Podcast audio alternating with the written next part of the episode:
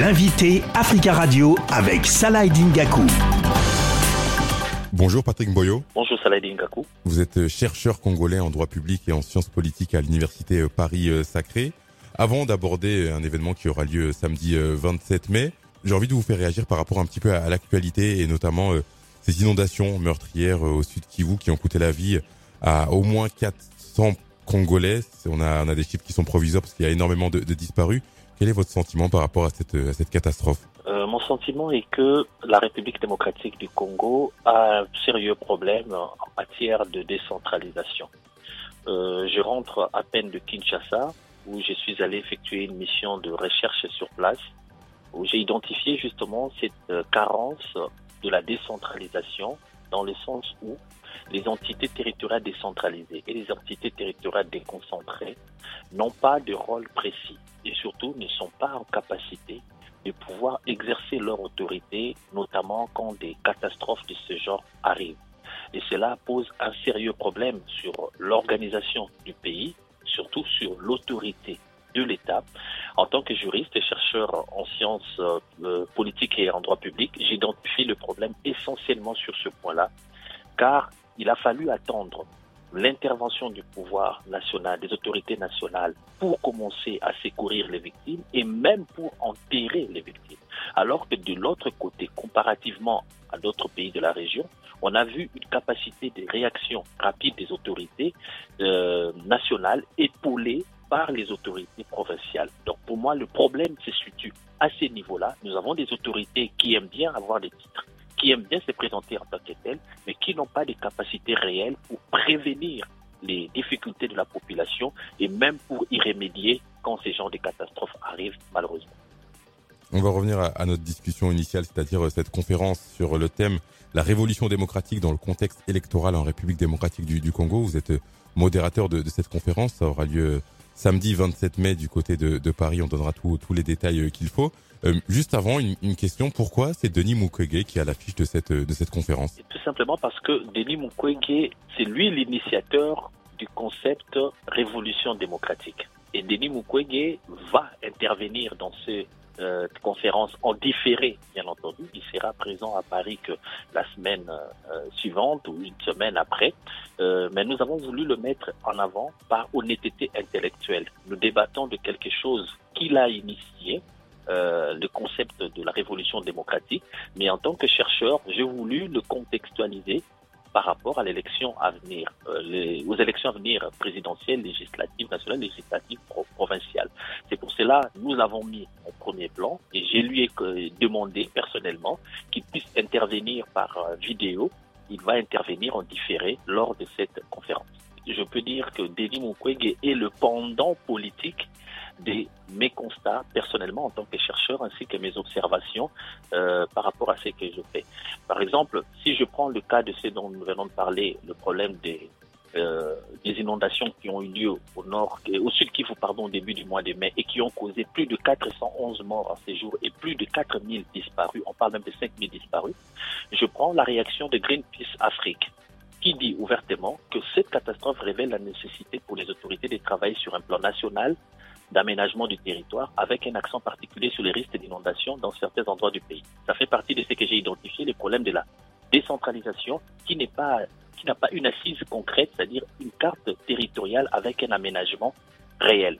Denis Mukwege identifie le même problème aussi par rapport à ces, à ces prises de position. Je n'irai pas jusqu'au point de, de, ce qui s'est passé, notamment aux accords d'Al-Dadis Abeba, mais il parle notamment de l'incurie des autorités nationales notamment en matière de défense, le problème d'externalisation. Si vous avez des troupes qui sont à l'étranger, des troupes étrangères, pardon, qui viennent dans cette partie du Congo, du Sud Kivu, par exemple, où ils viennent intervenir, les, troupes éthiopiennes, burundaises, tout ce que vous voulez, ougandaises.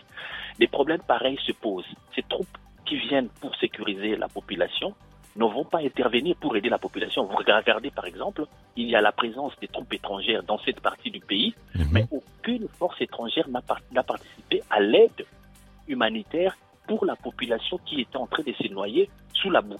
On va revenir un peu à cette, à cette conférence sur euh, la révolution démocratique dans le contexte électoral en RDC.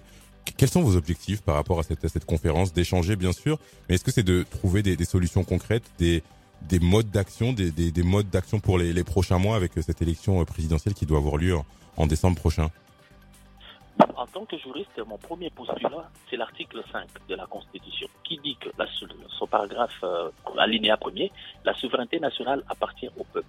Tout pouvoir émane du peuple qui l'exerce librement par rapport à des référendums ou d'élections indirectes et indirect, ou, indirectement par ses représentants. Aucune fraction du peuple ni aucun individu ne peut s'en attribuer l'exercice. On voit aussi là, en même temps l'article 64 de la Constitution qui dit que tout Congolais a le devoir de faire échec à toute personne qui prend le pouvoir par la force ou qui l'exerce contre la Constitution.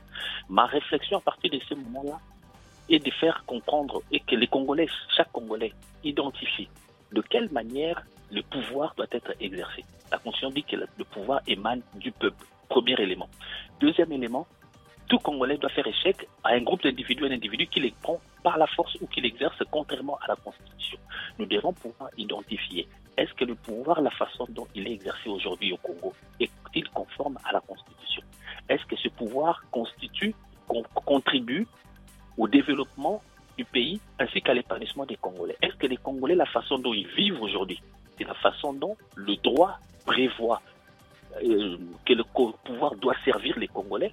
Et au plan politique, au plan de la science politique, est-ce que l'exercice du pouvoir, les modes d'accès au pouvoir facilitent-ils le respect de la souveraineté qui appartient au peuple? Telles sont les questions. Moi, je ne suis que, qu'un pauvre penseur de la société. C'est comme ça qu'un intellectuel se présenterait en réalité. Mais quelle est votre réponse à toutes ces questions? Moi, ma réponse, c'est que les Congolais doivent déjà savoir quel est leur rôle par rapport à tout cela Comment se situent les Congolais? Est-ce que les Congolais sont conscients que le pouvoir leur appartient, la souveraineté leur appartient en réalité, qu'ils soient au Congo ou à l'étranger? Parce que cette, cette année, ce qui est intéressant avec cette conférence, c'est que les Congolais vont pouvoir voter pour la première fois à l'étranger, notamment en France. Mmh. Les Congolais de France, est-ce qu'ils savent leur rôle par rapport à la souveraineté et à l'exercice du pouvoir qui participe de cette souveraineté Patrick Boyeux, ça sera ma, ma, dernière question et je pose cette question souvent aux interlocuteurs qui, euh, qui viennent de la République démocratique du Congo. Est-ce que vous pensez que le scrutin aura bien lieu le, le 20 décembre prochain? Je crains que non. Objectivement, il n'y a rien, les indicateurs montrent bien que le scrutin n'aura pas lieu le 23 décembre. Mais en tant que Congolais, je garde l'espoir que le pays puisse organiser des élections libres, démocratiques, crédibles surtout, et dont les résultats seront opposables à tous que ce soit cette année ou l'année prochaine. Merci Patrick Boyot d'avoir répondu à nos questions. Je rappelle que vous êtes chercheur congolais en droit public et en sciences politiques à l'Université Paris-Sacré. Et vous êtes modérateur d'une conférence. Le thème, c'est la révolution démocratique dans le contexte électoral en RDC. Ça se passe samedi 27 mai à 13h à l'Office de tourisme à Melun, 26 place Saint-Jean à Melun, en France. Merci à vous.